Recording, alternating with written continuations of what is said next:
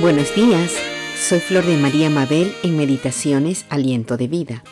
En la meditación anterior hablamos sobre cómo Dios permite que sucedan circunstancias en nuestras vidas o a nuestro alrededor que a veces son difíciles de entender o de aceptar, pero que luego con el tiempo nos damos cuenta que el Señor permitió que sucedieran para nuestro propio bien, para nuestro crecimiento y entendimos que Dios lo permite tanto si esa situación fue causada por un mal proceder nuestro o si es consecuencia de una mala decisión que iba en contra de lo que nos enseña su palabra como que también lo permite cuando, aun estando nosotros bien en sus caminos, si Dios sabe que esa situación nos va a fortalecer en aquellas áreas que necesitamos crecer o madurar, pues al final de toda esa prueba, Él la transformará en una bendición para nuestra vida, pues Dios nos ama y busca siempre el bien para nosotros, sus hijos.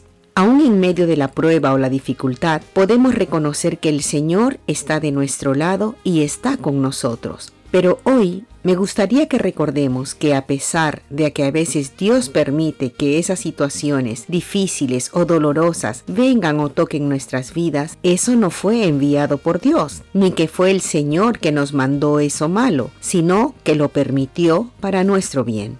Ahora veamos qué es lo que sí es enviado por Dios, o hecho por Dios, o dado por las manos de Dios para nosotros. Leamos en el mismo libro de Daniel capítulo 1 verso 9 y dice, Y Dios puso a Daniel en gracia y en buena voluntad con el jefe de los eunucos. Y en el verso 17 dice, a estos cuatro muchachos Dios les dio conocimiento e inteligencia en todas las letras y ciencias, y Daniel tuvo entendimiento en toda visión y sueños.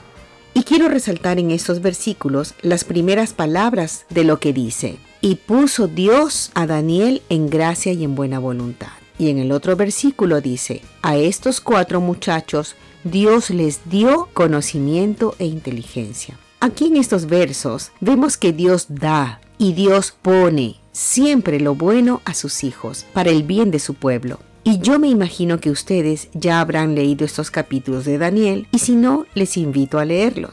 Este bien que Dios da a aquellos que lo conocemos lo podemos leer aún más claramente en el libro de Santiago capítulo 1 verso 17 que dice, Toda buena dádiva y todo don perfecto descienden de lo alto, del Padre de las Luces, en quien no hay cambio ni sombra de variación.